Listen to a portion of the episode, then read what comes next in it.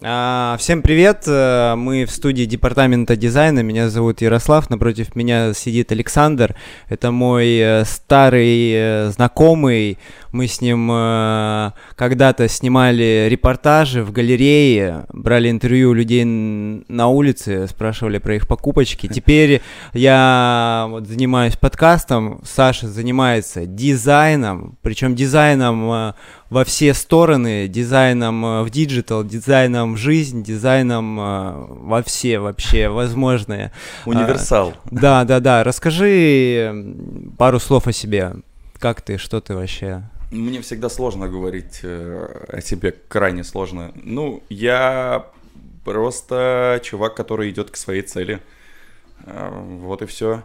А, люблю дизайн, люблю музыку, сочетаю это во всяком случае в себе. Вот уже на протяжении, наверное, лет так трех. Сложно себе рассказать. Три, три, три, э, три года ты занимаешься дизайном. Нет, как... дизайном я занимаюсь порядка, наверное, около 12-13 лет. Все начиналось с телевидения, я сидел за монтажным столом, и монтажная программа, она само собой подразумевает и знание других программ, такие как Photoshop. Это было крайне давно, поэтому тогда именно в нескольких программах нужно было, например, там создавать какие-то титры, да, нужно было, мы тогда mm-hmm. в примере проработали. Создавать какие-то, если ты создаешь какие-то титры, ты переходишь в Photoshop, создаешь титры, и потом это все обновляется в монтажной программе. Думаю, ты с этим знаком, потому что я знаю, что ты тоже монтируешь. Ненавижу титры делать. Я в целом скажу так, что я ко всем этим вещам отношусь абсолютно нормально, и к титрам, и к монтажу, и к 3D-графике. Что-то у меня круто получается, Я вот за тобой наблюдаю там через э, Инстаграм, и, ну, ну да, в основном через Инстаграм. И то, что мне нравится в тебе, это э, широта восприятия жизни э, и самореализации, и воплощения во многих сферах. Я так понимаю, ты не, не ограничиваешься там э, тупо маркетингом, дизайном. Расскажи пару слов о своих увлечениях. Я в целом просто голоден ко всему. Мне ты, нравится Ты, ты начал изучать 3D, э, вот, наверное, буквально тоже не так. Ну, 3D да. это, скажем так, это просто тренды, поэтому я изучаю. Угу. Я больше вникаю, конечно, в, в разные компании, в их бизнес-процессы, и мне всегда любопытно, какую роль играет их дизайн в этом бизнес-процессе. Э, есть компании, которые действительно очень крупные и создают очень важный вид, но когда ты внутрь них заглядываешь, ты видишь абсолютную пустоту вот именно в области дизайна. Нет вот этой самой отзывчивости. Бренд uh-huh. существует, но он с людьми не общается, а дизайн это один из тех языков, на котором бренд разговаривает со своим потенциальным покупателем или просто клиентом. А, а как, как, как э, определить или понять, что вот э, так, так сказать, это за этим фасадом ничего нет, вот, да? Что, что определяет э, глубину дизайна, его... Ну, скорее всего, не глубину самого дизайна, а того, как с тобой говорит этот дизайн. Uh-huh. Дизайн говорит с помощью различных, здесь все просто на самом деле, он говорит с помощью различных носителей. Uh-huh. А, как выглядит сайт, как он общается с твоим посетителем, это тоже дизайн, это тоже часть твоего фирменного стиля, часть идентики. А, визитка, ручка, карандаш, все это вместе создают некую такую компанию и образуют большой пул узнаваемости. А, дизайн, он должен в первую очередь, как я выше говорил, общаться с людьми. У многих компаний он не общается по одной uh-huh. простой причине, потому что, ну, это вызвано разными факторами, типа там экономия, нафиг мне на, на это тратить. Э, а как мне кажется, что имидж это одна из самых важных вещей. Вообще мне кажется, что если есть в компании здоровый имидж, то есть все работает, все круто, то практически не нужен маркетинг. Mm-hmm. если существует имидж. Потому что, например, если брать какие-то компании мастодонты, такие крупные, да, там, ну, я не буду говорить там, ну, хотя нет, скажу Apple, это самое видное, да, отличный имидж. Ну, вот его не переплюнуть, его не обойти, и они просто играют со своим брендом всегда они не брезгуют абсолютно ничем, они делают все, конечно, в одной стилистике, но при этом задают э, некий такой тон, по которому ты его узнаешь. Что тебе нравится в дизайне? Чертовски нравится, в, если загляну, uh-huh. заглянуть внутрь, мне нравится, что они используют uh-huh. форму суперэллипс. Э, не каждый понимает. Ой, я недавно, это... я недавно только об этом услышал, по-моему, Лебедев э, в одном из своих подкастов об этом говорил. Далеко не каждый Суперэллипс об этом это... говорит, и, и далеко не каждый пользователь видит разницу. А, но типа я... эллипс это дешево, а супер эллипс это... Ну, это неправда. Супер эллипс это просто очень крутое хитрое математическое вычисление, вот и все. Угу. Это на самом Что деле выглядит такое? просто как э, овал на первый угу. взгляд, но если присмотреться, то э, у каждой техники Apple угол не uh-huh, просто скругленный, uh-huh. а с постепенным скруглением. Uh-huh. Это сложно объяснить, это нужно показывать, и сама формула тоже существует.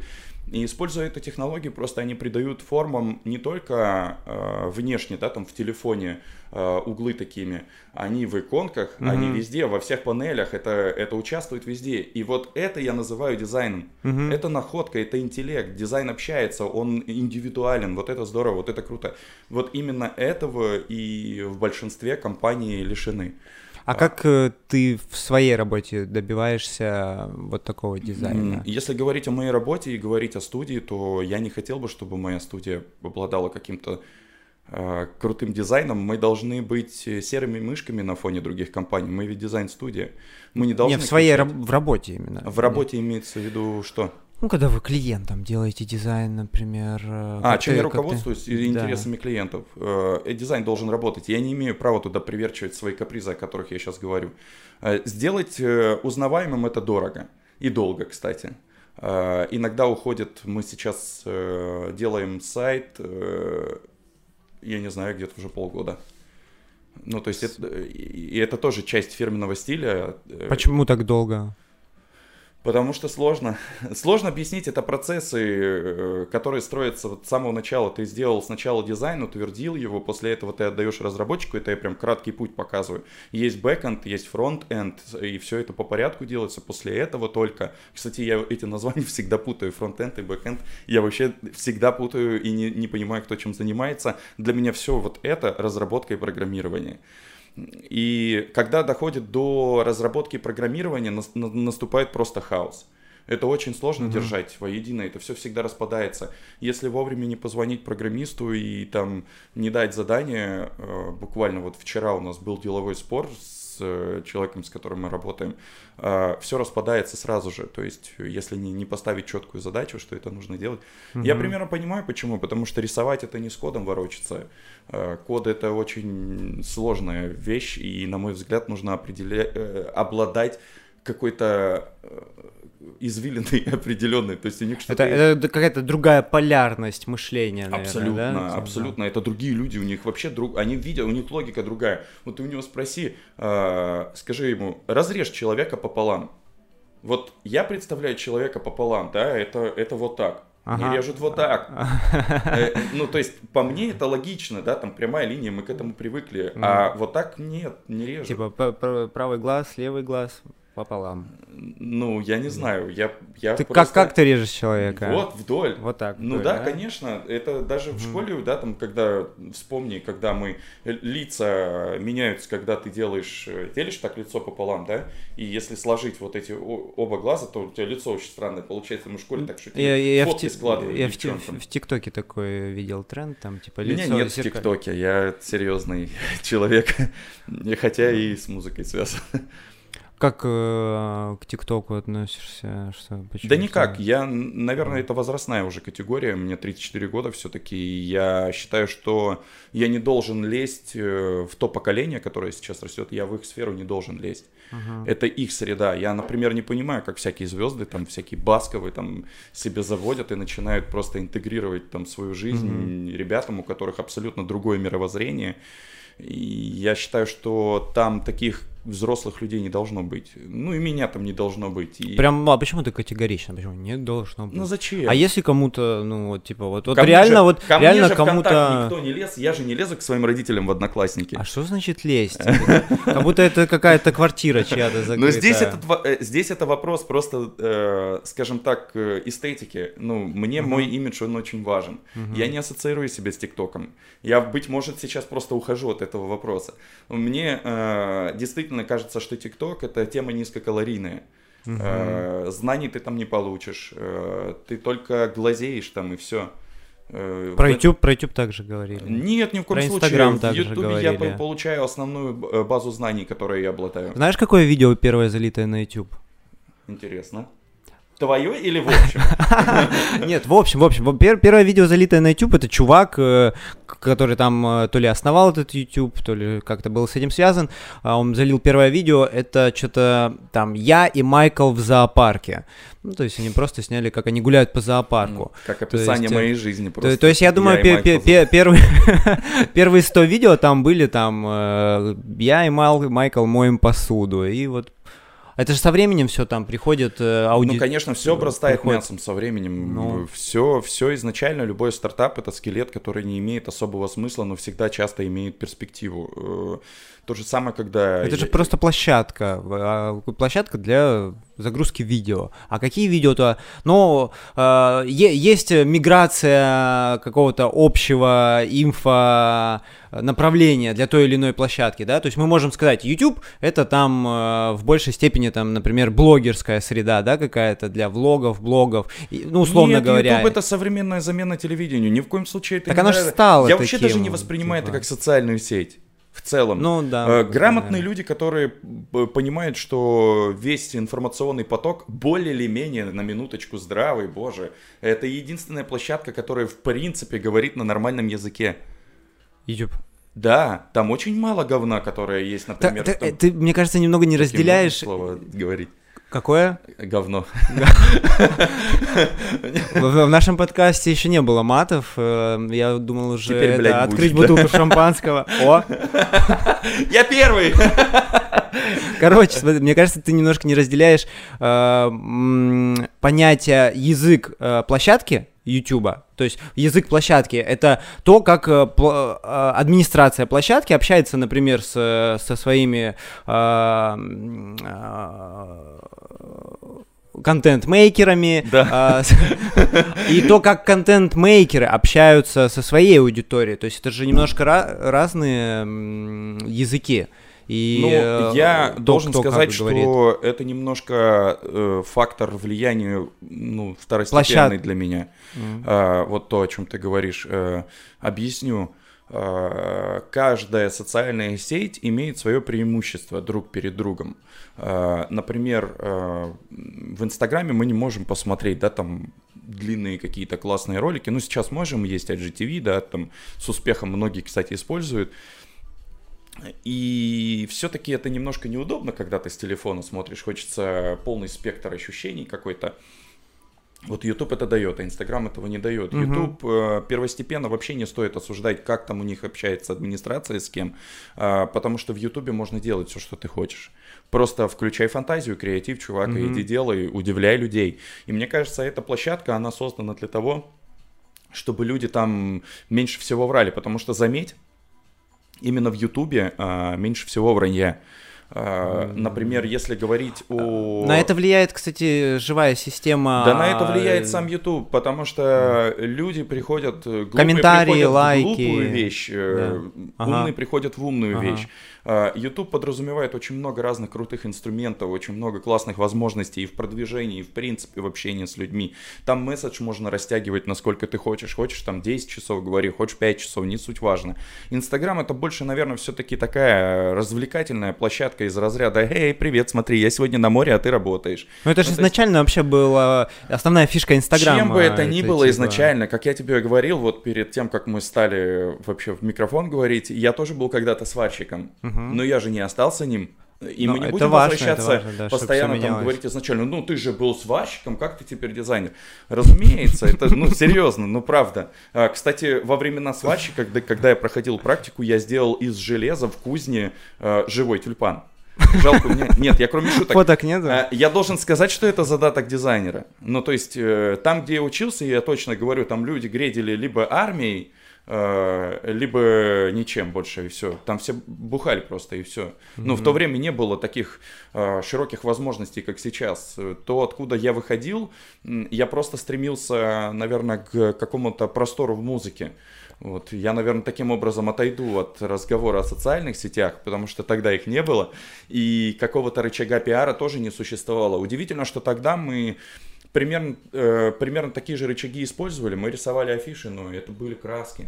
Ну, там, я сейчас не пытаюсь Какие сказать, афиши что... ты рисовал? Э, я не рисовал афиши, рисовали А, другие люди. вообще? Я, был, я тогда играл в группе, я был рок-музыкант, я много пил, много гулял и ничем толком не занимался. Но очень до хрена писал разной музыки. Э, И мне, как мне кажется, что это во мне развило очень хорошее критическое мышление. Э, Это, кстати, то, чем должен дизайнер очень хорошо обладать. И- Да и вообще продажник, переговорщик. Кстати, я был и продажником тоже. Я сейчас понял, что у меня такая огромная жизнь. Мне лишь всего лишь 34 года. Всего лишь, да? Всего лишь. И я верю, что мне еще лет 40, наверное, потому что все-таки то, о чем я сейчас рассказываю, образ жизни, он повлияет на мой дальнейший Я уже говорил, что наблюдая за тобой, ты создаешь впечатление очень живого человека в э, своих, Можно э, в тоже своем задам отношении. вопрос? А как по-другому? Как по-другому? Да. Уныло, грустно. э, Ну, мало таких, к счастью, людей. Есть те, кто эм, что-то вроде при- при- прикидывается, навязывает счастье в жизни. Ну, есть же девчонки, все видели в инстаграмах, там, эй, эй, Мгм. там, я позитив, я класс, Мгм, там, мгм. все, надо настраиваться на лучшее. А я-то понимаю, что когда они просыпаются, просто они идут в ванную нехотя, э, не хотят не умыться, не хотят нормально покушать. А иногда таких девушек встречаешь, и от них пахнет слоненком. Ну, то есть это первый признак того, что... Слоненком, как Ну, я, пахнет. я, я извиняюсь, я просто изъясняюсь так, чтобы никого вроде как не обидеть. Но ты же не обидишься, если скажут, чувак. Ну, по-моему, это пахнет- приятно, А тебе пахнет слоненком. Ну, это приятно, Э, Возможно, это приятный запах. Мы это не знаем, и я не знаю. Ну, и слоник там Я вот недавно такой слайд видел. Подавляющее большинство россиян считают себя счастливыми. 79% считают себя счастливыми, 54% исп- э, испытывали в 2021 году стресс. То есть 79% россиян, 79, считают себя счастливыми. Как ты думаешь, это правда? Ну, 79, в 79% вхожу я, но три дня в неделю, когда занимаюсь музыкой. Все остальное работа. Э, Очень субъективное понятие просто э, быть счастливым. Э, Да, я не хочу глубоко, глубоко в это закапываться, но А я не сильно верю в целом. Отвечу сразу на вопрос. Я не верю статистикам вообще в целом, если это не моя статистика, потому что я тщательно анализирую, собираю ее, как правило. Если говорить об этой статистике, нужно понимать, что это за источники. Если это некий типичный Краснодар, то, конечно, эта статистика полный хлам, да, там понимаем, что они не, не обладают такой мощностью, чтобы там делать такой мониторинг. Э, Этот слайд с конференции вот в Юг Экспоцентре был. Можно бесконечно говорить о том, откуда они это взяли. Ну А, да, да. Рычаги подобные существуют только у государства, и сколько нужно сделать звонком людям, и Вот мне ни нужно- разу не звонили и не спрашивали. ни Мне звонили подобном. дважды, меня спрашивали это в период пандемии э, и в период, когда Конституция России менялась. Александр, как, как ваше самочувствие? Нет, там все гораздо хуже обстояло. Типа там, вы согласны там с изменениями в Конституции? Я говорю, А, если бы я знал э, хотя бы один пункт из Конституции, то я бы с удовольствием сказал да или нет. Я никогда не вникал в Конституцию. Я считаю, что наша Конституция это вот э, заповеди, которые в Библии есть. Ну, Я не типа хочу, чтобы это там как-то звучало. Я э, верующий человек, но я не, не в бумагу верю. Я верю в, в какую-то энергию, там, что она существует. А, Если жить по тем заповедям, которые существуют, то нам Конституция, по сути, не нужна будет. А, Нам, людям, вообще в целом в этом отношении немного нужно. Э, Нам уже все остальное, то, что мы там из недр земли достаем. э, Ну, я далеко, далеко сейчас уже ушел, но смысл в том, что я не вникаю. в- Давай, давай вернемся к дизайну, к бизнесу. Давай, вот я погнали. хотел у тебя спросить, а, развить, наверное, попробовать эту тему по поводу менеджмента, твоего оп- опыта менеджмента. а, Вот, возможно, на стыке дизайнеров. Вот, э, руководил группой дизайнеров? Да, у меня было, Сколько по-моему, людей? 8, 8 или 7 человек. А, с- Ты э, менеджерил их э, контакт с э, программистами?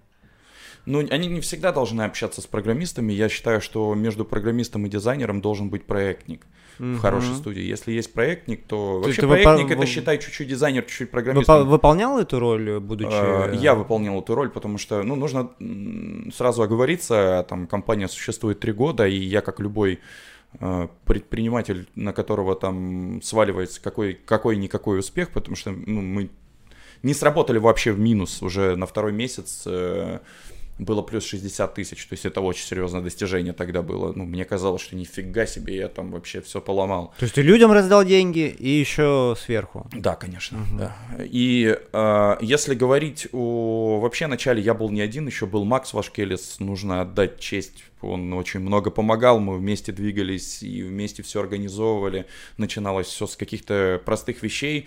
Э, мы хотели просто создать э, проект э, для ведущих Краснодара, потом я понял, что это слишком мало, и вот э, меня понесло. Я считаю, кстати, что не хочу себя там возвышать, но мне кажется, э, у каждого, у кого есть э, подобная черта и склонность к переменам, это характерная линия лидера. Я считаю, что лидер Какая должен всегда меняться. Угу. Но надо вовремя бросить. А, а где, то... где грань между непостоянством? Надо чувствовать. Например. Я не знаю, как это у меня происходит. Я не могу описать это. Нет какой-то технологии. Я, например, почувствовал, что этот проект, я посидел, посчитал, подумал, я думаю, нет, это совсем не то. Угу. Я уже понял, что э, э, занятие этим проектом принесло мне новые возможности. Я должен двигаться дальше, используя эти возможности. Угу. Как же я их положу? Пусть лежат, и я там завтра к ним приду, когда посчастливее, скажем, там стану. Нет, это не ждет. А когда у тебя еще сотрудники работают, э, и когда ты их чертовски там сильно любишь, а кого ты просто дерешь каждый день, потому что там косячит, а ты хочешь при этом его оставить, ты даешь ему бесконечные возможности, советы и пытаешься его растормошить. Ну, разные вещи там влияют на людей то, конечно, ты руки не опускаешь, ты такой думаешь, да ну нафиг, надо двигать дальше, нифига себе, я не один. Э, но я часто забываю, что я не один. Ну, это не отражается там на том, что я не благодарен ребятам, это больше отражается на том, что мне часто нужно быть одному, чтобы я мог делать что-то, мыслить. Э, мой эфир нельзя засорять, вот так я скажу. Потому что, ну, не будет толку с меня вообще абсолютно. То, что, тот вид, который я в, в Инстаграме, там, может быть, создаю, очень субъективная штука. Э, на самом деле, там другой человек. Я капуша, я педантичен. Э, я считаю, что порядок должен быть везде, и в голове, и на столе, и повсюду. Это важно. И если говорить о, о, о дизайне, то мы к нему не сразу пришли. Сначала был маркетинг. Угу, а, да, а вот Почему маркетинг на юге это неблагодарное дело? Да это неблагодарное дело везде в России. Э, маркетинг напрямую зависит, на мой взгляд, субъективный, со мной очень многие спорить по этому поводу будут, но э, маркетинг это прежде всего, мне кажется, то, что зависит от ментальности, э, потому что ментальностью обладают те, кто покупает, а маркетинг неотъемлемая часть продаж. Маркетинг помогает продавать, без маркетинга продаж не будет, ну или будет чувак, который будет тебе приходить, купи, купи пылесос, когда вот, если вспомнишь, Скирби когда-то гоняли по квартирам, приносили пылесос, устраивали презентацию там, и так далее. Это тоже маркетинг, агрессивный, на мой взгляд. А, если говорить о маркетинге на Кубани, мы пришли, ну, потому что он деньги какие-то приносил. Это, это странный труд, его не уважают а компания только образовалась и нужно было что-то делать. Ни у кого же денег нет, у нас мы без первоначального взноса все делали. Мы просто пришли и стали делать и все. Э, купили потом на каждые деньги, которые приходили, мы покупали технику, покупали мебель. А у что нас... вы делали? Uh, вели аккаунты. У нас было два аккаунта. Один с нуля стартап. Сашка Убирашка была такая клининговая компания. Я считал, что этот нейминг вообще жить не будет. Отдельная история. Но он жил охрененно. Uh, практически Uh, у них 3-4 заявки могло в неделю прилетать. То есть это для старта было прям бум, mm-hmm. вообще класс. Mm-hmm. Ну и вот они оплачивали эту работу. Тогда мы брали, если не ошибаюсь, там 30 тысяч за аккаунт. А, Инстаграм? Это очень, да, маленькие деньги на самом деле для реализации того, что хочется. Я вот честно скажу, я бы никогда в жизни не отдавал компании э, на поддержку Инстаграм. Никогда в жизни. Если бы у меня был бизнес, я бы никогда не отдал компании, потому что uh-huh. это все не буду говорить. В общем, хотел заматериться. это все неверно, это неправильно. Э, лучше в штат брать человека, который круто в этом понимает, потому что uh-huh. тот объем, который падает на Э, развитие аккаунта, он заключается в очень простой схеме. Есть э, проектный менеджер, который объединяет субподрядчиков, да, которые там, э, грубо говоря, съемку делают, фото делают и все, а проект не просто контролит. И этот проектник, будем честными, он же и маркетолог чаще всего. Угу. И так это и работает. Поэтому это, э, все компании, которые работают, они сколько, ну максимум 3-4 месяца работают обычно и все, и прекращается. Почему, знаешь? Потому что все ждут продаж, а продаж не будет. Продавать нужно не нам, не маркетологам. Продавать должны люди, которые в компании работают. Мы mm-hmm. только делаем так, чтобы им было легко продать. Ведь э, вещь в золотой цвет покрашенную проще продать, ну, прихорошенную, да, там, вылизанную, проще продать, чем вещь, которая растрепалась в дороге. А, и это реально объективно важно. Вот, вот к нам приходил э, гость, мы с ним много говорили о, маркетинге, а, и я пытался вникнуть в эту тему и понять, э, я вот даже напрямую задавал вопрос. То есть у меня сложилось такое впечатление о маркетинге, что где границы э, маркетолога, а где границы владельца бизнеса и бизнес-процессов. Потому что у меня складывалось такое впечатление, что в задачи маркетолога входят вообще ну, множество бизнес-процессов, что он просто приходит, берет бизнес человека и начинает им управлять, чтобы были продажи. А по сути, ну, э, бизнес должен вот выполнять очень, свои очень задачи. Ты сейчас раскладываешь. На самом деле никто не приходит э, ну, не должно быть, точнее так, э, ты не должен препарировать бизнес, когда ты занимаешься э, маркетингом, mm-hmm. ты должен препарировать, э, скорее всего, внутреннюю эту систему продаж, ты должен понять, что конкретно не продается, что ликвид, что не ликвид, какая целевая аудитория. Нахрен тебе бизнес, если ты целевой да, аудитории да. не знаешь. Да, если да, ты знаешь да. целевую аудиторию, ты можешь... Вообще, как мне кажется, если ты в маркетинге хорошо чувствуешь, тонко чувствуешь целевую аудиторию, это успех. Угу. Да. А сколько бы мы ни работали, к великому сожалению, мало кто говорит о целевой аудитории. А... Нужны деньги. Надо продавать, продавать, э, продавать. Вот для меня, возможно, как и для многих, это не совсем э, осязаемая субстанция, целевая аудитория.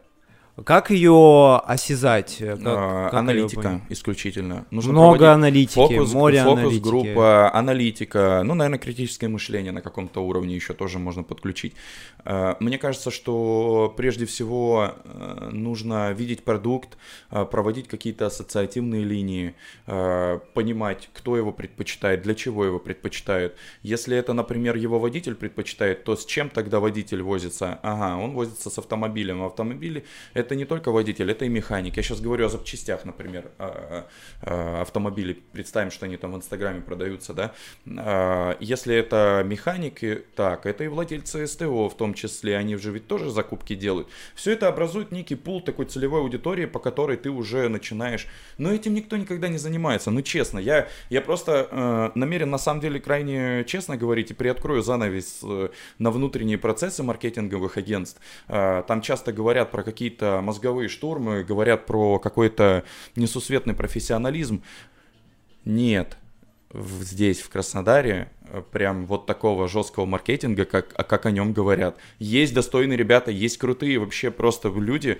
Невероятно здорово работает. Если не ошибаюсь, лайка э, есть слышал, у нас в Краснодаре. Слышал да. Них, да. Это очень мощные, мощные ребята, а, потому что давно на рынке. А всякие чуваки, которые покупают э, трамваи, это не маркетинг, это называется инфо-цыганство. Ну и все прекрасно понимают, о чем говорят. Но я уже не буду там задевать эту тему, э, не намерен просто ну, кого-то э, осуждать. Да, я просто к тому, что маркетинг должен быть честным. А честность в этом случае это профессионализм. И если ты пришел в компанию, то первый твой вопрос, мне кажется, как от маркетолога, кто целевая аудитория? А не сколько мне заплатят? Чаще всего так делают мы всегда определяли стоимость по смете. Последняя компания, с которой мы в маркетинге работали, я говорю последняя, потому что я этот отдел вообще нахрен закрыл, э, потому что это очень неблагодарная тема. Последний заказчик это 120 тысяч. И этого мало. Тебе люди оплачивают 120 тысяч в месяц, и ты выполняешь какую-то функцию для них. У тебя есть какая э, что-то где-то как-то расписано, ты там разражаешь им там всякий креатив, прочее. Они даже иногда это утверждают. Это не всегда эффективно, к сожалению. 120 а, тысяч для объема той компании это мало. Очень mm-hmm. мало. Потому что на самом деле эти 120 тысяч... Маржа была студии 20 тысяч. Все остальное улетало э, проектный менеджер, он 40 тысяч получал, дизайнер плюс 20 тысяч. И вот те копеечки на суп подряд тратятся. И это нерентабельно для любого бизнеса. Mm-hmm. То есть, если ты получаешь, если у тебя парализованных на, э, на, на весь месяц в работе парализованной в, на одном проекте есть две единицы рабочих, и ты получаешь с этого только 20 тысяч, бред, у тебя работать бизнес не будет. Либо ты долго будешь топтаться на месте, это вообще неправильно. Да, так что мое отношение, если ответить на вопрос, э, почему маркетинг, тогда это был классный выход, э, тогда это приносило деньги. И нам казалось, что мы в этом успешны, и нам хотелось быть на одном уровне, я не скрою, там, с такими как Сеттерс, да, там, крутые ребята, мы думали, вообще охренеть. На самом деле там тоже инфо-цыганство, ребята пашут каждый день, все, что они говорят и делают счастливые лица, это просто счастливые лица. Угу. Но изнутри любой бизнес это котелок, в котором варятся все, и там кипяток. И это аллегория очень страшная и, очень точная. Я это точно знаю, просто я это проходил. Угу. Это финансовые разрывы. Но я думаю, что у Сеттерс достаточно уже большой объем, и финансовых разрывов они там не ждут, в принципе. Но когда ты сталкиваешься с финансовым разрывом, я уточню, финансовый разрыв это когда у тебя со дня на день должна прийти оплата, а сотрудников заработная mm. плата уже сегодня. И вот это финансовый mm. разрыв, mm-hmm. когда тебе надо из карманчика достать, да, там типа, ребят, ну вот что есть, возьмите, там, не обижайтесь, там, и все такое. А, поэтому вот вначале не получается быть жестким каким-то руководителем, чтобы тебя там боялись или что-то еще. Кстати, не самый лучший как, какой, способ. Какой твой стиль был? Я? Э, руководитель. Мне снова хочется материться. Э, пофигист абсолютный. Я стараюсь не обращать внимания, но это последний год. Первые два года был ужас. Я старался спорить, все держать под контролем. Мне mm-hmm. казалось, что сейчас вот-вот все рухнет. Э, очень много фобий различных, что э, наш дизайн там и, или маркетинг никому не нужен. Надо усиливать, надо становиться лучше. Нужны какие-то тренинги, нужно постоянно записывать. Очень большая ошибка. Надо успокоиться, сесть и работать, и все. Кайфово. Потому что если бы я на самом деле успокоился, сел и работал, то я бы за два ну да, я за, за два года бы просто не заработал себе кучу нервозов. Ну, то есть у меня бы этого не было, это сто процентов. Самое лучшее правило, вот если кто-то сейчас смотрит, это просто успокоиться и работать. Не станет лучше. Mm-hmm. Нельзя просто взять и за год сразу стать успешной компанией, потому что нифига не ты делаешь компанию успешной. Вообще не ты.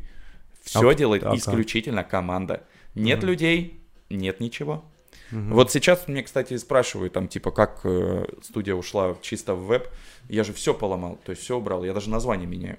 Угу. Параллельно работает, сейчас запускается два проекта. Вот для, для меня это такой объективно самый важный такой сейчас портал, в котором я стараюсь его не покидать сейчас. В плане, я даже, если у меня какие-то думы, да, то у меня сейчас ос- э, особо нет личного пространства, есть только работа. Иногда музыка отвлекается, отвлекаюсь на нее. Ну, я об этом позже расскажу а, обязательно, это очень прикольная, тоже интересная тема. Но вот если говорить о маркетинге и бизнесе, просто тогда было действительно удобно, вот и все. Я к этому пришел, потому что хотелось стать э, великими. Uh, и очень подпитывал тот факт, что с тобой еще ребята, они такие амбициозные, а ты как старый энергетический вампир такой, который уже иссох. Тебе в офис ребята молодые приходят, они, угу, класс, класс, ты такой, начинаешь потихоньку расправляться, так это такой напитываешься энергией и, и понимаешь, что нифига себе, вот э, у меня такого не было, и я счастлив, что у меня была такая возможность, вот я вот готов, боже, я готов даже заплакать, э, э, на самом деле было очень здорово, я сейчас плакну, да, это правда, шучу, э, на самом деле это действительно было прикольно, когда все были так заведены, это, это, это как э, как в футбол в школе играть, когда вас делят на две команды, и ты такой, ну все, сегодня я второй половине класса жопу надеру. Вот, и ты думаешь, блин, все, сейчас мы всем компаниям жопу надерем. А потом и... я понял, что жопу надирать некому уже позже. Что все в маркетинге, все делают так же, как делаешь ты. И вот этот внутряк, внутряк он такой протухший внутри. Э, вот этот маркетинг, э, вот это вся, вот это вот все занесенное грязью, спорами, бля, просто. Там просто ужас. А в диджитале не так? Там, а? В диджитале, в дизайне, в... В диджитале? А, в диджитале созидание, ну, сайты, если брать разработку, блин, это круто, это просто рай. Ты, ты прорисовываешь логику, ты строишь для человека эти коридоры между страницами, угу. как он, куда он пойдет. А, ты думаешь, как тебя анимировать, ты постоянно думаешь, куда он кликнет, как он кликнет. Ты сделаешь этот клик для него удобнее, там, знаешь, ну, то есть это такая прикольная с обратной связью работа. Маркетинг, он неосязаем никак, кроме денег. Единственная твоя благодарность за маркетинг, которым ты пилишь, это деньги. Поэтому все маркетологи, все абсолютно, с которыми поговорили, они все пум-пум-пум, они быстро, они на богатство, там тачки, кеды классные, самая дорогая одежда. А дома чайник и нет телевизора, раковина, да и купается, скорее всего, в тазу. Ну, ну это правда, ну, это чаще всего так и бывает, просто э, особенно нужно понимать, что Инстаграм — это одна из тех площадок, которая помогает этим людям держаться на плаву. Mm-hmm. А почему так? Потому что любой заказчик смотрит на обложку. Сколько раз спросил меня, сколько раз у нас попросили портфолио? Ни разу. Не попросили ни портфолио? Разу, ни разу. У меня ни разу не спросили, с кем мы работали. Мне только нужно самому прийти и сказать. А я редко говорил. Я просто приходил и блистал знаниями. Я прорабатывал структуру, я умел все правильно сделать так, чтобы человек меня услышал. Я неплохо продаю. Это правильно или неправильно? Ну, то, что не спрашивали, это дерьмовый подход, это, конечно, это плохо, это неправильно. Да? Как, как может быть правильным то, что ты приходишь э, продавать это все? Нативно, не нативно, вообще плевать. Ты просто пришел продавать. Цель прийти пообщаться. И в диалоге человек тебя выберет. Если он понимает, что ты профессионал, все, он тебя просто выберет. Не, а портфолио надо же посмотреть. Да? Э, ну, это, наверное, выбор каждого заказчика. Это уже больше не вопрос. Я считаю, что нужно и желательно спросить какие применялись рычаги в развитии того или другого кейса. Кстати, вот э, вопрос, э, ответ на который, наверное, будет э, полезно для себя понять и разобрать представителям бизнеса, как человеку начать чувствовать или конкретно в моменте понять, что это хороший дизайн. Что отличает хороший дизайн? Э, что такое дорогой дизайн или что такое дешевый дизайн? Как, как вот понять, что дизайн хороший?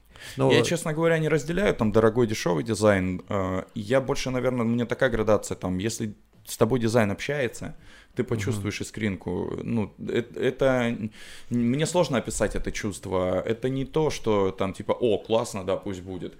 Э, есть несколько таких каких-то тезисов, которые подтверждают, что дизайн работает. Дизайн общается, дизайн, в принципе, передает всю суть. В дизайне спрятан некий такой креативчик, да, там. А, кстати, если привести а, компанию Apple, да, там, в пример, опять же, там, вот э, дизайн, в котором нет дизайна, по сути. Uh-huh. Ну, то есть, вот у них на самом деле uh-huh. ничего особенного нет, если вот присмотреться. И вот твой вопрос состоит в том, что как человеку почувствовать. Мне сложно ответить. Это отличный, кстати, вопрос. Я никогда не задумывался.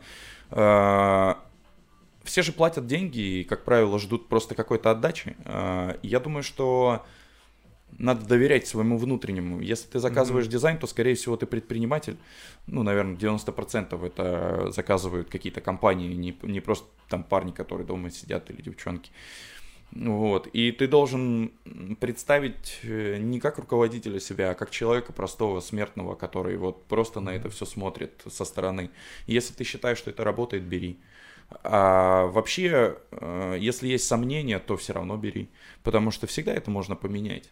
Любая компания, сколько бы ты, вот мы три года проработали с Диги, да, название, а сейчас я решил назвать сдвиги, потому что мне... Сдвиги? Да. Сдвиги на сдвиги? Да, потому что мне... Гениально. Э, потому что я посидел, покреативил и решил, что сдвиги им будет мелким, где-то написано к лучшему.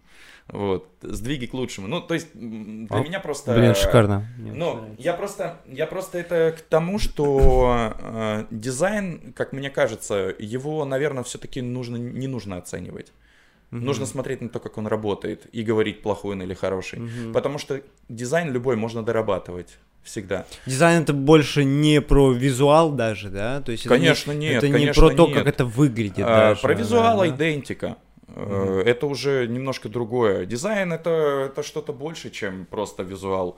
Дизайн же может быть всего, и интерьера, в конце концов, mm-hmm. и этого микрофона, и стола. Да, это... У человека дизайн есть. Типа... Дизайн человека, да, кстати, очень грамотно подмечен. Но это правда, очень глубокая тема. И если говорить э, о дизайне, вот я не конструктивно чувствую, ответил на этот вопрос, но я думаю, чтобы вот ли, линию подвести, как мне кажется, нужно смотреть не на то, как он выглядит, а на то, как он работает.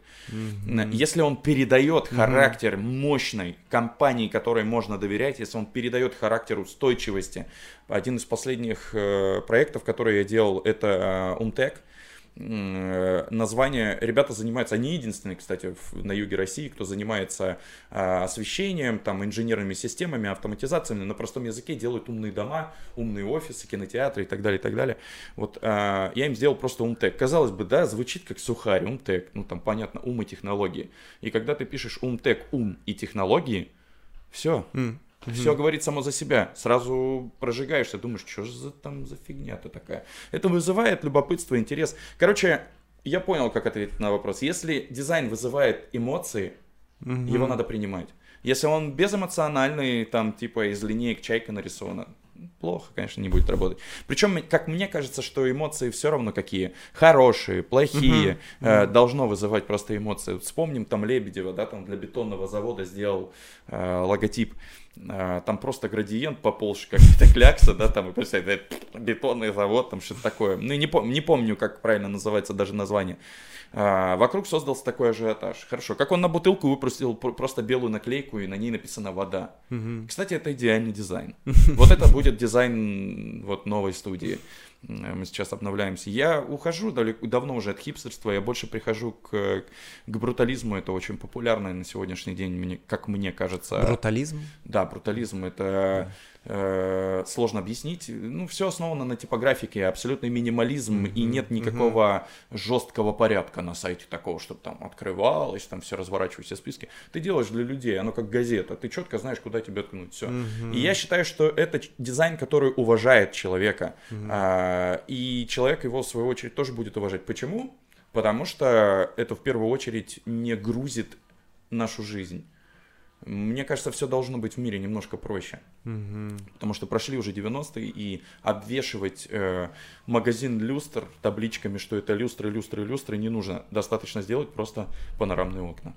И все mm будут видеть, что там люстры. mm Но зачем же делать там, или, например, точнее не сделать панорамные окна, а снять наклейки люстра с окон, чтобы все видели, что там люстры. mm Ну, то есть, кстати, вот в этом, э, наверное, очень хороший пример сейчас подобрал. Вот в этом, наверное, весь дизайн что э, ты должен найти грамотное решение. Mm-hmm. Если мы представим mm-hmm. сейчас дом, э, да, там здание с панорамными окнами, и если в Краснодаре, то, скорее всего, предприниматель, который продает хорошие итальянские люстры, да, там, с, из хорошего, там, может быть, стекла, а то и хрусталь, э, он, наверное, примет решение, э, если особенно будет распродажа, наклеить красные огроменные наклейки с желтыми э, буквами, огромными, гротескными такими, распродажа, вот так.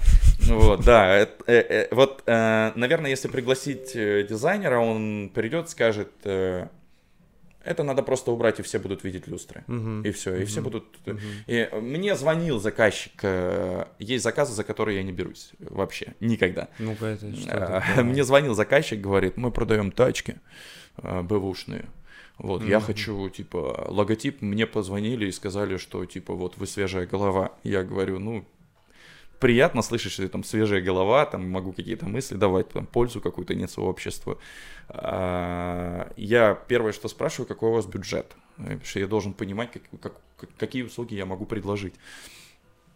А, он мне не сказал о бюджете, начинает рассказывать про свою деятельность. Это бэушные автомобили, он их продает на Автору, а, я говорю ему, что сайт уже бессмысленно делать, если использовать такие площадки, какой смысл свой сайт там крутить, тратить деньги только. Mm-hmm. Он мне говорит, что нужно придумать название, логотип. Э, э, я говорю, вот нейминг идет от 100 тысяч и выше, э, ну, если с логотипом. Он мне говорит, ты что, он моментально, кстати, на ты переходит такой, я такие деньги даже в руках не держал. Я говорю, тогда вам нужно просто продолжить продавать на вторую и Авито. А у него название на данный момент Luxury Auto, что-то такое. VIP Racing, э, Ну юг, да, э, я, ты просто поймал волну, которую, да, я хочу донести. Да, это правда вот эта ментальность, о которой я выше говорил. Mm-hmm. В маркетинге это прогрессирует еще больше. В дизайне это тоже есть, но в дизайне можно построить барьеры и отказаться. Мы вот э, в нашем подкасте, как мне кажется, постепенно из, изучаем э, тему на стыке э, южной ментальности и дизайна. Вот э, из твоего личного опыта были какие-то, вот помимо вот этого примера, еще какие-то столкновения с э, южной ментальностью, которая вот э, растет? Столкновения, столкновения бывают разные. Растет Есть вещи, которые просто рассказывать Давай, нельзя. давай. Вот что... Очень хочется рассказать. Есть просто очень странные требования там в нейминге. Да, там, например, один из, э, я тоже не хочу озвучивать, что это за компания, да, там нужно придумать такое название, чтобы вот когда э, руководитель будет нервничать, он когда нервничает, заикается, чтобы он мог это произнести. Ого. Вот попробуй, попробуй выполни такую задачу, попробуй. Это невозможно. Не, ну на самом деле действительно разное бывает. Были моменты, когда ты... Я просто перестал обращать внимание. Делал какой-то вот э, вы договариваешься о сотрудничестве, ты делал какое-то предложение, делал какой-то логотип, а тебе говорили, типа, нет, чувак, это вот нам, а можешь э, там, вот со шрифтами поиграться, а можно вот нам сюда Это банальная такой... вещь, Да-да-да, это вот типа такая. есть всегда, это абсолютно Как с этим работать, как, э, как ты Никак, с этим... я даже расторгаю договора, когда начинают сильно mm-hmm. навязывать, я просто перестаю работать. Если человеку хочется выполнить то, что он хочет твоими руками, он mm-hmm. за это платит, то, в принципе, он может найти другого человека. Угу. Ну, почему бы нет? Э, любого, кто фрилансит, который не тратит деньги не, э, на развитие бизнеса, который не сталкивается с этими финансовыми там разрывами и всем прочим, он может обратиться к фрилансеру. Вот это, вот это вообще странная особенность мышления, такая незрелая, наверное, да, в целом в бизнесе. Вот когда, хорошее когда слово ты, незрелое. Ты нанимаешь человека, чтобы он сделал профессионально свою работу и начинаешь ему Нет, как-то... Он, Э, ты нанимаешь человека, чтобы он сделал профессионально то, что хочешь ты. Вот в чем дело. Вот эта ага. ментальность вообще русская. Ты когда приходишь к дизайнеру, э, Дизайнер это вот в моем случае, да, там около 15 там или сколько, ну я не помню, кстати, сколько лет, ну давно уже, я с 20, по-моему, двух лет э, и я в дизайне. И когда ты приходишь к дизайнеру и говоришь там, чувак, мне нужна упаковка для компании, там, сделай, пожалуйста. И все, и ты пошел своими делами заниматься, своей компанией, своими сотрудниками, думать над другими процессами. Что угу. ты в этот момент сделал? Ты делегировал. Угу. Ты делегировал. Это прекрасно. Когда в бизнесе ты умеешь делегировать, да это лучшее, что может вообще с тобой случиться. Этому очень сложно, кстати, научиться. Отпустить, перестать контролить перестать думать, что ты, сука, в центре. Ты не в центре. Ты просто управляешь людьми. Ты даешь им возможности, ты вдохновляешь их. И вот когда ты как руководитель приходишь к дизайнеру и говоришь, сделай, пожалуйста, отойди и все. Э, просто не трогай. Потому что в Ну, этой... какие-то вводные, в вот, мне кажется, атмосфере... вводные, вводные какие-то э, надо Вводные давать. сам дизайнер с тебя. Если он грамотный, хороший дизайнер, он сам вытянет. Угу. По-настоящему заказчик строй... э, заказ строится так. Ты пришел просто в свободной форме, как мы с тобой пообщались, подружились, угу. и уже ты дальше там бриф сбрасываешь, внимательно изучаешь заполненный. Вот, как мне кажется, заказчик просто должен подробно заполнить бриф. Угу. В разговоре, в интервью ты никогда в жизни вообще абсолютно ты не поймешь, что тебе делать-то для бренда. Ну, если в целом-то э, говорить, как, как, как мне кажется, что отдал работу и уходи. Все. Не заморачивайся, не трогай ты дизайнера, он и так уставший. Кстати, все дизайнеры уставшие посмертно. Вот. Хотел посмеяться, но подумал, думаю, так, мне посмеяться или воды налить. Вот, э, и э, в итоге я скажу так, что когда с такой ситуацией сталкиваешься, если ты фрилансер, не отказывайся. Целуй, продолжай в попу, пока не станешь владельцем, например, студии. А, ну, я же целовал этими губками. А, а, если ты уже стал руководителем, ты имеешь право, это все-таки честь. Э, подставляй свою, пусть сами ну. Ну, знаешь, можно как бы сотрудника попросить э, целовать, но это очень плохое делегирование. Ты посеешь стресс, и сотрудник свои творческие какие-то направляющие просто потеряет. Угу. Как может дизайнер контактировать с заказчиком, я вообще не знаю. Должен быть проектный менеджер, у них стрессоустойчивость другая. Угу. А, дизайнер тонкая личность, мы сидим там, залипаем, что-то делаем. Даже при условии того, что там студия, я руковожу, по, по, по сути, ей не я, я руковожу процессом, но руководит Аня. Аня ведь жена моя, она ведет бухгалтерию, она все делает сама, и я туда не лезу. Если бы я был в финансах и во всем остальном, студии бы никогда не было. Mm-hmm. Ну или я бы спился много денег. Нет, э, не то, что спился, но мне кажется, что я трачу деньги нерационально порой. Э, иногда нужно сдерживать, даже рука зачесалась. Ребята, идите, я вам всем о карман почешу. Примета такая, я же на Кубани живу. Давай, топ, я готов к тебе Топ-3 книги для дизайнера. Топ-3 книги? Ой, я не помню, Мюллер там по-моему, написал это про сетки. Я так скажу, я не помню автора, правда, я... Э, это очень плохой для меня вопрос, потому что я э, считаю, что в книгах э, правды нет. Э, я иногда даже книгу сравниваю с общественным мнением, вот сказанным в тра- трамвае. Часто нужно слышать себя, то, как ты это делаешь, и, возможно, тебе книга не подойдет, а ты будешь по ней работать, и в результате столкнешься с тем, что у тебя нифига не получается. И... Книга это не руководство к действию, это, опять же, вводная какая-то. Это, да, это один из способов поиска каких-то ответов, наверное, вот так. Mm-hmm. Наверное, нужно лучше сначала что-то сделать, войти в стресс, э, поймать вот эту нотку счастья либо разочарования, а потом найти подобное в книге и утвердиться в том, что ты сделал что-то правильно либо неправильно. Э, ну, я думаю, понимаешь, да, о чем я говорю? Да, я... да. Саш, а расскажи, пожалуйста, мы вот э, перед э, подкастом это задевали эту тему по поводу твоего нового проекта. Чем ты сейчас занимаешься таким интересным на стыке как, как я, музыки? Я выше, я, да, я выше говорил, что дело чести дизайн, дело жизни музыка. Угу. Вот, и э, так получилось, что я в себе всегда сочетал музыканта. Кстати, это тоже, мне кажется, дизайнеры, только сейчас уже популярным становится говорить, что саунд-дизайнер там. Угу. Раньше это просто музыкант, да и сейчас, мне кажется, в большинстве случаев. Я не думал, что я уйду в электронную музыку, она мне, там гораздо больший спектр возможностей, во-первых, чем э, в обычной, там, скажем, рок-музыке и так далее. Вот. И э, я года два, наверное, занимался. Я ходил к Денису на лекции. У нас здесь существует только одна единственная школа электронной музыки «Спектрал». Очень талантливый там э, парень вообще, в принципе, ведет эти лекции мне за год. Э, Мое мировоззрение в отношении музыки, то, какую она роль играет в жизни человека, я, конечно, переосознал все. Это, это моя медитация на сегодняшний день, это то, где я могу полностью просто расслабиться и жить. Вот, чего не скажешь о деле чести дизайне. вот. А, и вот проект, который а, первый проект, я о нем уже выше много сказал, да, там решили переименоваться, сделать сдвиги, там уйти в простоту, э, больше стать гораздо более коммуникабельными, да, там сейчас э, статьи нужно писать какие-то о дизайне и прочее, то есть эта экосистема теперь уже так работает, нужно экспертное мнение, и почему бы нет, мне это интересно делать. А вот второй проект, это то, на что я трачу три дня в неделю, это музыка. Угу. Я подумал, что эпоха просто музыкального воспроизведения, у меня еще есть виниловые проигрыватели, и я очень ценю звук с винила. Это ушедшая эпоха. Но когда ты к ней возвращаешься, ты понимаешь, что такое настоящее качество когда у тебя пластинка там 1900 э, там какого-нибудь 35 -го года, и она в хорошем состоянии поцарапанная, то, что ты включаешь, это как будто около тебя ребята поют. Но это проигрывание музыки. Ну, что имеешь в виду?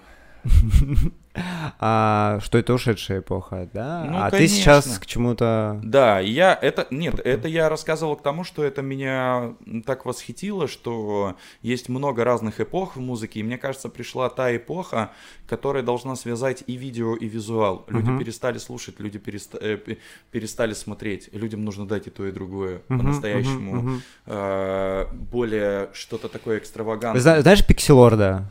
Такого музыканта. В, в общем, в одном из подкастов э, он тоже э, вспоминал свою, э, свою юность. Он говорил, что у него был домашний кинотеатр, вот эти колоночки по углам э, комнаты, и он включал там э, диск со своим любимым каким-то электронным исполнителем. Сидел детство. и слушал. Типа, сидел и слушал. Сейчас, типа, люди так не делают. Просто сесть и послушать музыку. Типа, мы слушаем музыку, когда идем там куда-то. У него было отличное по пути. детство. У меня немножко э, туда, там поглубже. Там первое, что я услышал, это все-таки пластинку. Вот, это дома, то, о чем да. ты говорил, что люди просто музыку сейчас не слушают, они там не слушают, сочетают конечно. с чем-то. Я подумал, что есть э, визуалы, которые создают э, различные дизайнеры, это Motion. Угу. Есть очень классные локации в, в, в Краснодарском крае, которые можно снимать, да, там приглашать ребят и работать в этом отношении. И есть классные музыканты, которые, э, я точно знаю, сидят дома э, и просто пилят музыку каждый день и продают это все на западных источниках каких-то. Mm-hmm. Это есть меня такие. бесит. Я ненавижу это. Я просто вот mm-hmm. мне я просто я вот я полыхаю от этого, потому что э, Россия без того кормит талантами Запад. Я не хочу сказать, что Запад плохо. Я считаю, что Россия просто должна быть самодостаточный. Угу. Уже хватит унаследовать что-то там. Мы, если изучить э, э, музыку более подробно, западную, электронную, да, она напрочь отличается от той музыки, которая в России. Разные тренды на самом деле. Что удивительно, да, там есть Румыния, да, там популярная румынская техно, там, например, тейчхаус и всякие такие. Вот, то потом было французская, да, там и никто не придет, не скажет там русская техно-класс вообще. Угу. Почему? Потому что мы не, мы не выносим на публику то, что мы считаем, что это в России сделано. Это, это среди той массы вот этого всего, самого лучшего, это будет плохо. Мы именно так и рассуждаем, потому что наша ассоциативность. И вот это нищенский образ жизни на самом деле, потому что все, что рождается в голове у человека, это уже просто такое золото. Это, это уже достойно внимания, это родилось. Даже если это глупость, любая глупость делает потом, сопровождается и умная мысль с нее получается. Я подумал, что нужно создать проект, в котором нужно этих людей объединить. Это будет сайт, это огромная площадка, которая в результате превратится в плеер, а, где будет музыка продаваться. Конечно, это хочется монетизировать.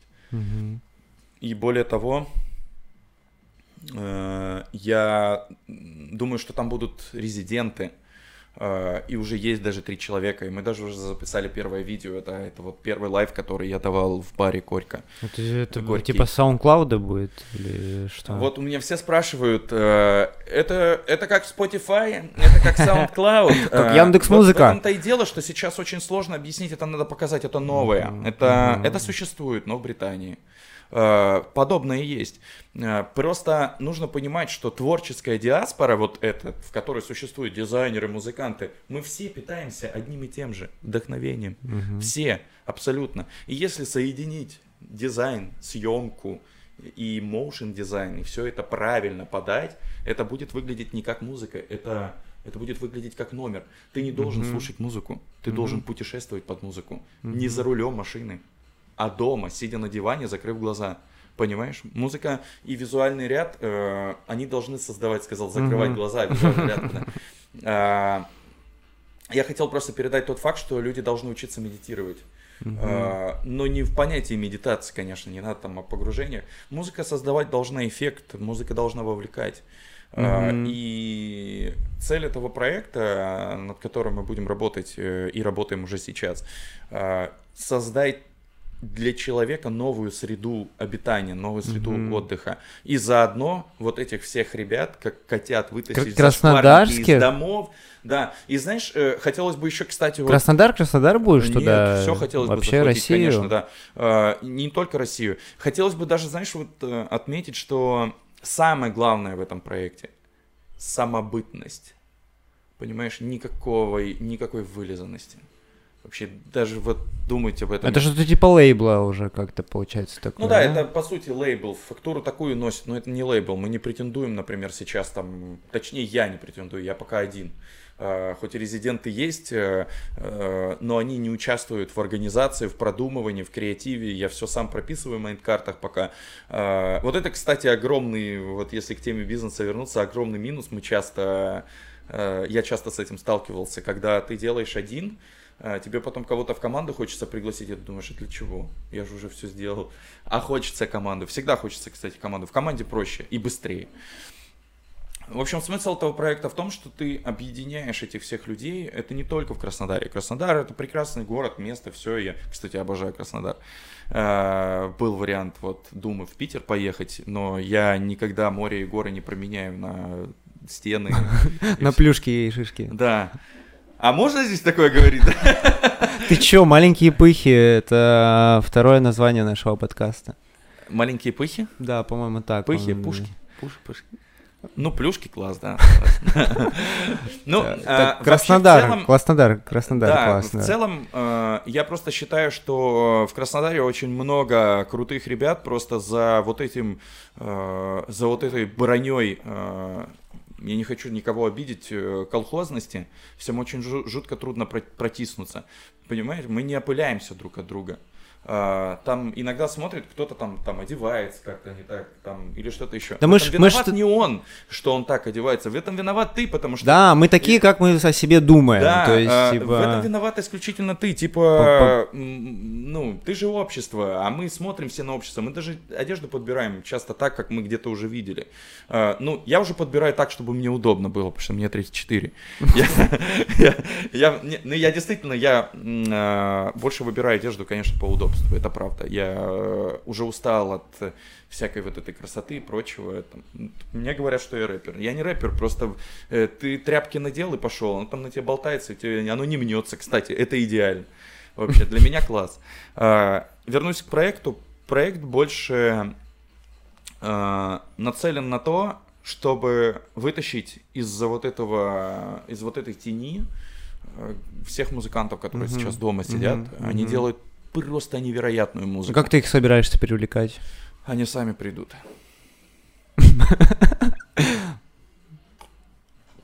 Ты с этим не сможешь поспорить, это правда. Ну, я уже заинтересован. Да. Э, ты понимаешь, что э, я все, что в жизни своей делаю, я в этой шкуре был. Угу. Вот все, что я делаю в своей жизни, я в этой шкуре просто бывал. У меня был магазин одежды. Я знаю, как работает этот бизнес. Э, у меня э, была дизайн-студия давно, я снова занимаюсь дизайном. То есть э, я делаю все то, в чем я уже был. Я не делаю чего-то нового. Я просто совершенствую то, что у меня не получилось, и я это совершенствую mm-hmm. глобально, и потом снова делаю. Мне это нравится. Я жду, пока время эти вещи поменяет, жду, пока отношение изменится к этим вещам. Но я не жду, конечно, бесполезно, там, типа, посижу телек, посмотрю, сейчас все изменится. Конечно, нет, я сам тоже прилагаю какие-то усилия. Так все, мне кажется, должны делать. Я бы очень хотел, чтобы каждый человек думал о том, как сделать мир лучше, как упростить то, что у него не получилось. А у нас все бизнес-тренинги прочие учат, там, типа, не сдавайся, пили. Конечно, можно там силой брать, но надо брать умом. А э, как дизайн делает мир лучше? Можешь? Дизайн? Да, вот по-твоему, как дизайн делает мир лучше и вообще что делает мир лучше? Вот давай. У тебя дома Фи... стоит что? Э, кровать? Ты спишь в кровати? Ну да. А купи раскладушку на неделю и вот поспи на ней. А... Дизайн делает все. Он не делает угу. жизнь э, лучше, он жизнь. Понимаешь, нам, нам дизайнеры сделали классную кровать, на которой у нас не, не болят там кости, когда мы просыпаемся. Э, дизайн, он... Э, кстати, сразу хочется отметить, что дизайн это не красота вещи, это практичность вещи uh-huh. и ее рентабельность. Uh-huh. А, например, там взять зубную щетку, да, там тебе принесут, скажут, вот твой дизайнер, давай, сделай ее дешевле. Ты смотришь, офигеть, что я могу сделать-то с этой щеткой? Ничего, нормально, ты в центр вставляешь резиновые такие кругляшки, э, а ворс стоит намного дороже, а значит ты уже сэкономил, а цена становится дороже, понимаешь, что делает дизайн? Дизайн делает все. Абсолютно. Мы его немножко недооцениваем. И не потому, что я им занимаюсь, а потому что дизайн это реально неотъемлемая важная часть. Я надеюсь, я не смутно объяснил по поводу зубной щетки. Понятно. Да, там смысл просто заключается в том, что ты на ворсе сэкономил, резина дешевле, и на продажу ты, конечно, не поставишь дешевле. Что ж ты там для, для людей делаешь? Ты конечно, для себя делаешь, для кармана. Ты 80 лет выпускаешь эти зубные щетки, уже компания, там, бренд. И, конечно, ты там поставишь уже не 50, а на 150 будет стоить. Следовательно, так и богатеют компании. Дизайн, угу. он не только жизнь делает лучше, некоторым он деньги приносит. Так это же Смотря лучше. какого, ну, деньги не лучше. Лучше возможности. Деньги это лишь одна из вероятностей. Потому что знакомства приносят ровно такие же возможности, как и деньги. Mm-hmm. Особенно если ты хороший человек. Вот. А, кстати, в этом проекте, который мы делаем, нет денег. Вообще. Так, у меня, короче, на плейлисте начинает играть дабстеп Это хороший знак, да? Это знак к тому, что нам уже пора закругляться, заканчивать. Вот. Как резко ты сменил настроение. Хорошо, я готов закруглиться и пора заканчивать. Спасибо тебе большое за то, что пришел. А, на тебя очень приятно смотреть, тебя очень приятно слушать. А, мне очень нравятся твои мысли. Это заводит. Я должен был пошутить. А, Спасибо большое вам за эту возможность. У меня в субботнее утро такая замечательная получилась возможность высказаться, и теперь я буду веселый, всю свою негативную положительную энергию я вам э, отдал. Давайте как-нибудь заинтересуем э, наших телезрителей э, написать что-нибудь в комментарии. Как ты думаешь, что мы можем да ничего, попросить их сделать? Просто пообещай денег и давай загадку придумаем. Все просто.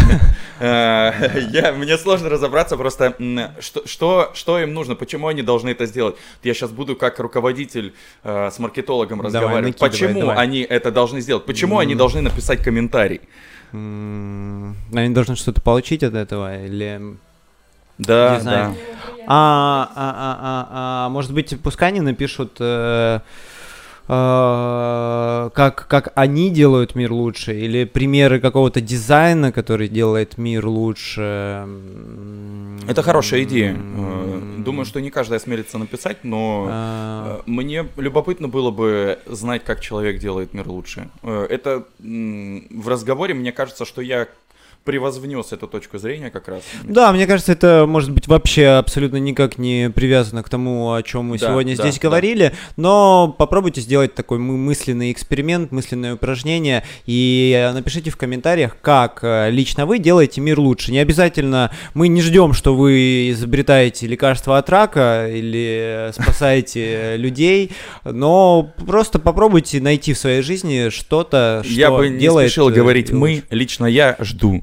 Если вы спасаете людей или изобрели тоже лекарство от рака, напишите. тоже пишите в комментариях и, пожалуйста, не стесняйтесь. Все, всем спасибо. До новых да, встреч. Спасибо. Пока-пока.